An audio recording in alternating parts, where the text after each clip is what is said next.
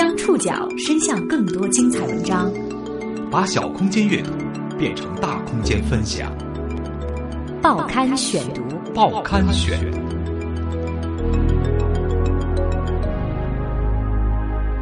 把小空间阅读变成大空间分享，欢迎各位收听今天的报刊选读，我是宋宇。今天为大家选读的文章综合了《看天下》杂志、《新京报》、央视以及腾讯焦点的报道。新疆摄影师库尔班江最近很红。我从新疆来，我想给大家做一份报告，一份少数派报告。他上了综艺节目，成了杂志的封面人物，媒体邀约不断。这一切都是因为他出版的新书《我从新疆来》。这个八二年的新疆北漂，花了半年多的时间，辗转二十多个城市，采访五百多位来自新疆的人。他想通过这本书告诉其他人，我们身边的新疆人究竟什么样，他们的经历与你我有怎样的共鸣。新疆人、山东人、北京人、广州人还是东北人，什么什么哪哪哪哪的人并不重要，最重要的是我们都是普普通通的中国公民。报刊选读今天为您讲述库尔班江的少数派报告。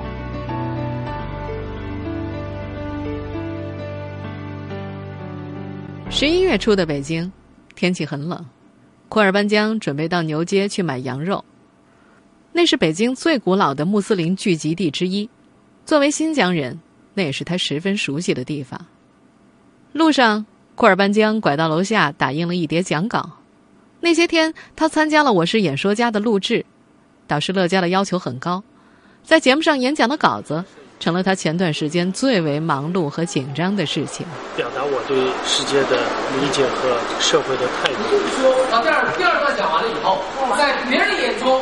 我父亲怎么怎么样？但在我的眼中，我父亲怎么样？明白吗？你的动作一定要一模一样，如果不一样，还是排比出出来，好吧？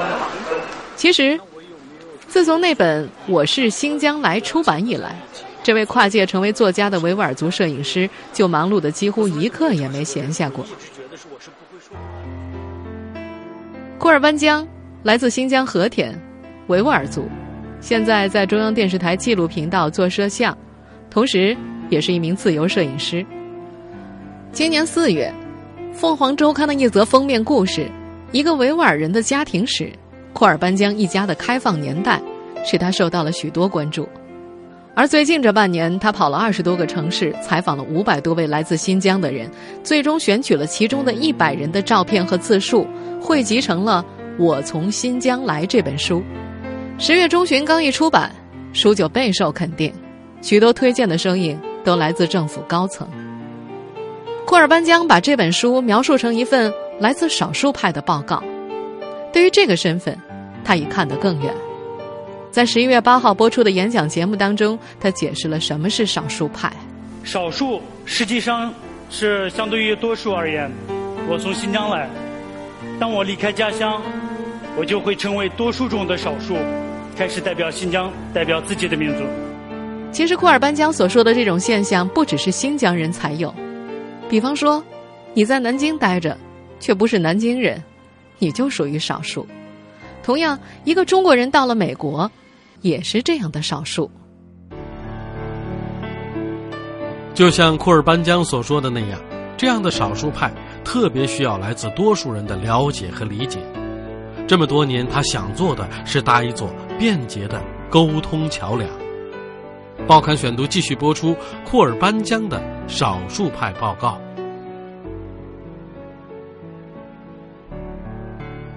一九九八年之前，库尔班江一直生活在和田，这里大约百分之九十六点四的人口都是维吾尔族。他一直上维族语学校，邻居也大多是维吾尔族。在他的印象当中，第一次近距离看汉族人，大约是在一九九一年。一次搬家之后，邻居有个上汉语学校的维吾尔族女孩，她的汉族同学经常会来拜访，她有的时候也跟他们一起出去玩儿。当时的感觉只是汉族人跟自己还真是长得不太一样，跟电视上看到的也不太一样。大家交流主要用维语，一直到一九九八年离开和田，库尔班江还不会说多少汉语。第一次写汉字是在初三，是给邻居女孩的“我爱你”。那几年，一个汉族男生成了他在和田唯一的好朋友。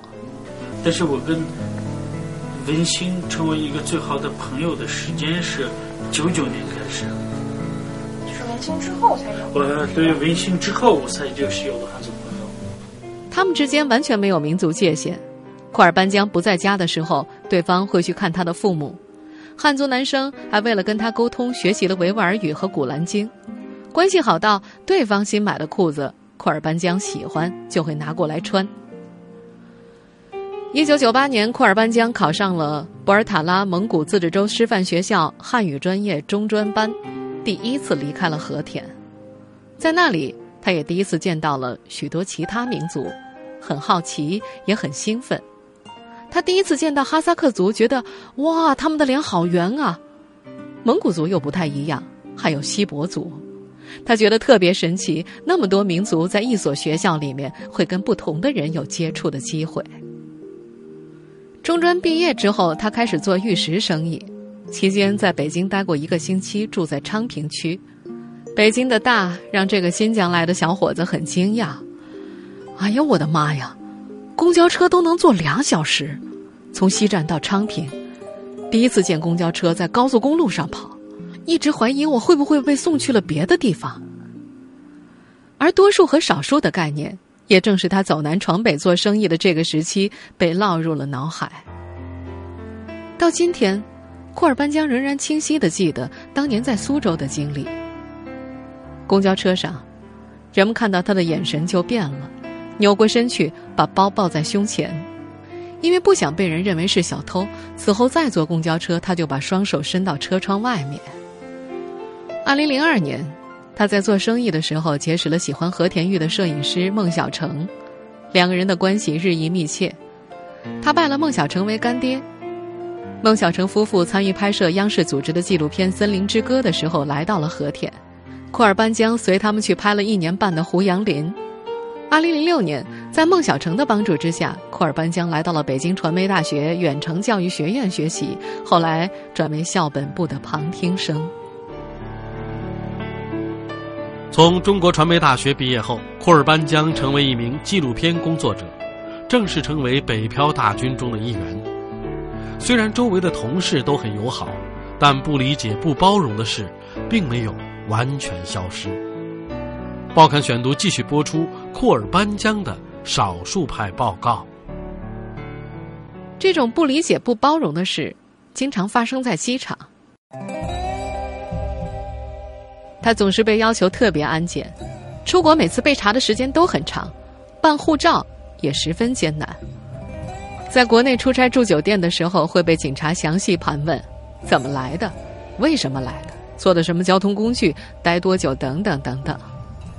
虽然他已经逐渐融入了内地的城市生活，可是很多时候路人的眼光还像是在提醒他：你是一个维吾尔族人。他觉得自己不知何时被标签化了，开始被动的代表新疆，代表自己的民族。来到内地的最初几年里，他的民族包袱非常重，老觉得自己什么事情没做好，别人就会觉得是一个维吾尔族小伙子不行。当我离开家乡以后，真正成为多数中的少数，开始打上标签，代表自己的家乡，代表自己的民族。我是个维吾尔族，我一定要注意什么？我是个维吾尔族，我一定要证明什么？看到垃圾，我就会捡，就是这种一点点，但是很累的。然后我师傅的一句，王母他还跟我说：“兄弟，你能不能活得轻松一点？你是你，你是库尔班江，你永远是库尔班江，记住。你越强调你自己的民族身份，说其实你是表现的是一个越来越有点。”下。如今，提到新疆人在机场被特别检查，库尔班江会想：心态要好一点，检查你还检查别人呢，可能只是你没看到，不要把你看到的放大。社会需要包容理解，我们要多理解一下工作人员。他也开始换位思考。嗯，普通百姓接触到的新疆人可能是小偷、卖切糕的，还有更多像我们这样。普普通通的新疆人，他们接触不到。我没有权利要求他们怎么样，只能影响自己身边的人，给他们留下好印象，然后口耳相传就够了。他努力把关于新疆的信息传递给内地。在北京的八年，他一有机会就向大家介绍和田、介绍新疆，想尽办法多办新疆主题的摄影展，还争取到了《舌尖上的中国》里有关和田麻糖和沙漠烤肉的部分。羊肉在烤制时的变化无法目测，完全凭借经验。四小时后，炭火释放出羊肉的鲜味儿，焦香扑面。但是几次发生在新疆的暴恐事件，使库尔班江这些努力的成果没了大半。报刊选读继续播出库尔班江的少数派报告。乌鲁木齐七五暴力事件发生的时候，库尔班江正在兰州拍片。几天后回到北京，库尔班江在地铁上和一个朋友用维吾尔族语讲电话。虽然是不一样的语言，但是类似乌鲁木齐之类的直译过来的词汇，还是让周围的人了解了他的新疆人身份。挂完电话，库尔班江突然感觉到了车厢里的氛围有些异常，然后就感觉有有点不对劲。挂完电话以后，觉得不对，然后哎，我一看，就在我前面坐着一个又高又胖的一个男人，就是一直在。瞪着我，他那个眼神，我能感觉到，反正就嗯，不是一个好意，这个是你能感觉得到的，是。然后快到大望路的时候，他站起来就走到了我前面，然后门一打开，在我脖子上，他狠狠的给了一肘子。走下去以后，他就在站在站台上，这种一脸挑衅的表情，恶狠狠的看着我。他特别希望我跟着他一块下去跟他干一场。库尔班江捂着脖子，冲着他突然笑了。作为曾经的散打冠军，他没有下车跟对方干一架，而是在原地微笑，留下了一脸惊讶的对方。他知道那个人是在宣泄对七五事件的愤怒，想要为那些被害的人报仇，可是却用了另外一种伤害无辜的方式。可能下去被误解的这种感觉，就像。一把刀刺了心一样。其实这些少数人做的做错的这些事情，是其实我们大部分百姓是都是一样的，我们不愿意看的。后来又有了切糕事件，乃至现在各种暴力恐怖事件发生之后，人们总是习惯性的把暴恐和新疆联系在一起。他说，个别恐怖分子的暴行，直接影响了包括我在内的所有在内地生活和工作的新疆人。暴恐事件之后，在北京，他和几位来自新疆的朋友都遭到了公安系统的排查。他还接到了住处管辖派出所打来的电话，问他什么时候离开北京。作为一个新疆北漂族，库尔班江觉得需要把新疆和内地之间理解的桥梁搭建得更好。在他看来，这个桥梁其实早就有，比方说那首歌。只是，他旧了，已经过时了。去年十二月，他开始为讲述一个普通新疆人生活的纪录片做先期采访。今年三月一号，昆明火车站又发生了暴恐事件，他发现周围人陷入了比七五事件时更加严重的恐慌，人们对新疆人的误解也更深了。事件发生之后，他难受的在家里躺了一天。但是。昆明的事件发生完，第二天我是哪儿都没去，连一天饭都没吃。这种难受是没法用语言来描述，而且很多普通百姓就再也不关心新疆的秀美风光，然后再关心他身边的新疆人，困惑和不了解，还有一个恐惧感越来越深。同时，他也在思考自己能够做什么，需要做什么来改变这种现状。最终，他决定把纪录片的内容改为文字和图片，迅速传播出去。一系列事件让库尔班江内心的抗议变成了理解和包容。他渐渐明白，像自己这样背井离乡来到北京打拼的人，并不需要可怜和同情，而是需要一个尊重。但这种尊重是自己通过努力赢得的。报刊选读继续播出库尔班江的少数派报告。二零一四年三月三号开始，库尔班江采访了在北京的三十多个新疆朋友，希望通过讲述他们的故事，让大众知道普通的新疆人是什么样子。图片和文字在三月底就放到了网上，引起了很大的关注。他决定把这个题目扩展成一本书。网络评论里，很多新疆人都留下了自己的信息，他就联系前往采访。他还到每个城市最大的清真餐厅跟老板聊，希望认识在这里工作时间比较长的新疆人。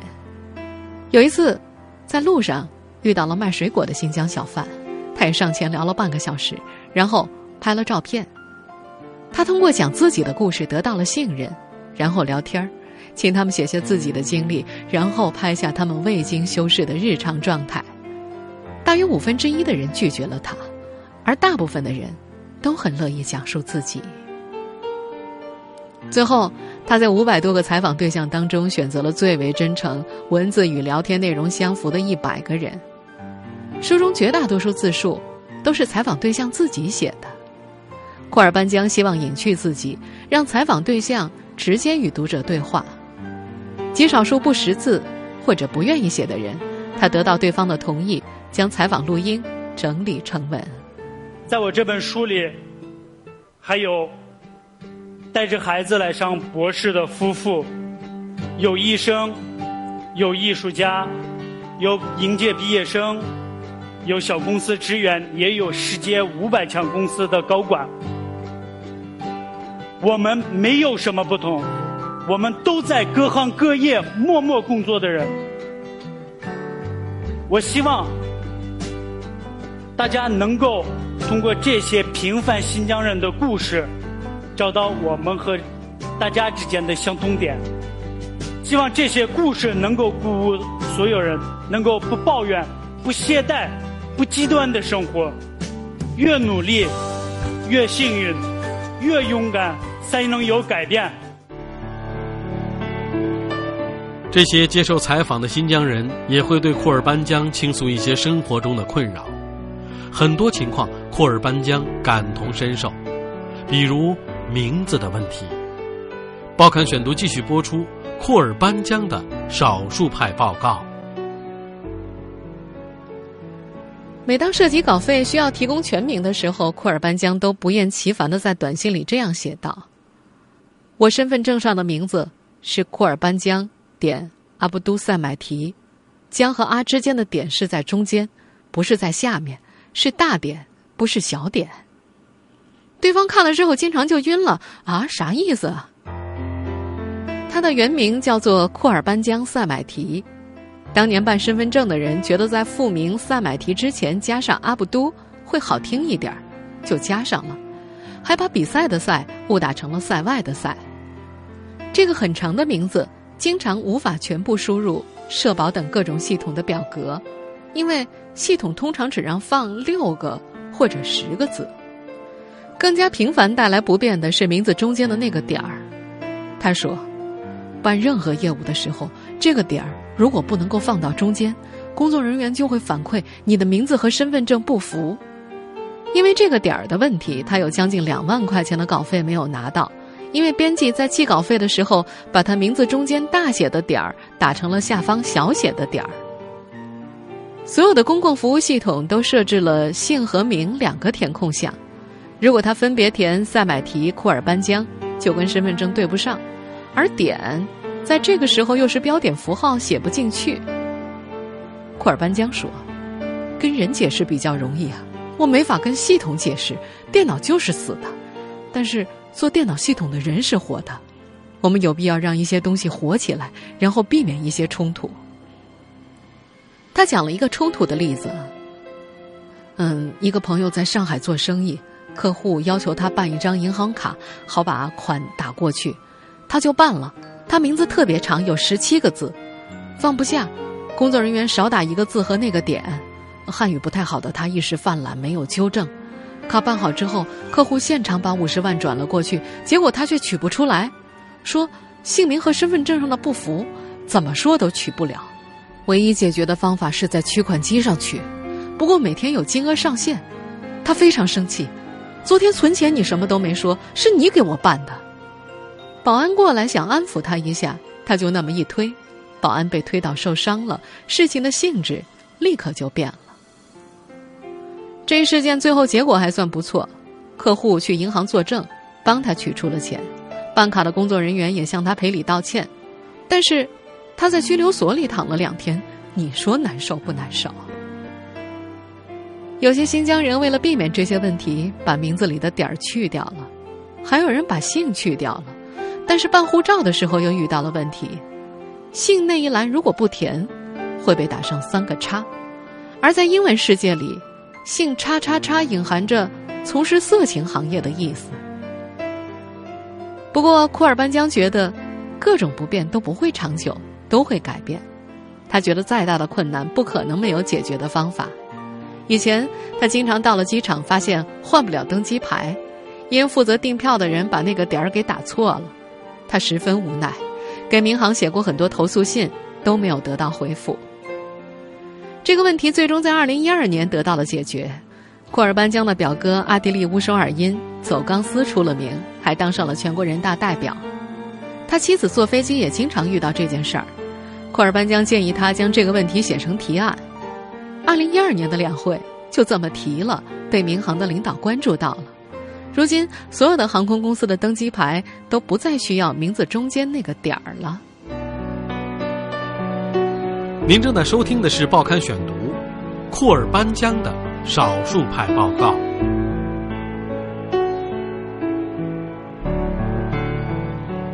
书籍出版之后，库尔班江的生活顿时忙碌了起来。各种宣传、采访和节目也充斥了他的生活。库尔班江也说，目前的生活的确有点累，累得快崩溃了。有时候自己在睡觉，但脑子里还是在想事情。可他不愿意让自己停下来。下一步，他要拍摄公益广告，还要把我从新疆来拍成纪录片。再然后，也许会停下来读书充电，然后走向世界，拍摄更广阔的东西。忙碌的同时，也有让他更加高兴的事儿。许多内地高中班的新疆学生告诉他，从书中的前辈故事里找到了信心。库尔班江说：“他的那本书不想树立偶像，只是想鼓励一些年轻人，不只是来自新疆的年轻人，要相信自己，不要极端，不要懈怠，不要抱怨，勇敢的去面对世界。”如今，他很喜欢强调踏踏实实的做自己，大的胸怀和理解的态度。他还一再强调沟通，就算别人误解你不尊重你，你把内心的冲动变成沟通的时候，你收获的反而就是你最想要的尊重。库尔班江还说，他的那本书，如果拿掉“新疆”两个字，大家还是会有共鸣。人们会发现。他说的是全中国人的故事，他们的经历，你都经历过。新疆人、山东人、北京人、广州人，或是河南人，还是东北人，什么什么哪哪哪哪的人，并不重要。最重要的是，我们都是普普通通的中国公民。听众朋友，以上您收听的是《报刊选读》，库尔班江的少数派报告。我是宋宇，感谢各位的收听。今天节目内容综合了《看天下》杂志、《新京报》、央视、腾讯、焦点的内容。收听节目复播，您可以登录南京广播网或者关注喜马拉雅 FM。我们下次节目时间再见。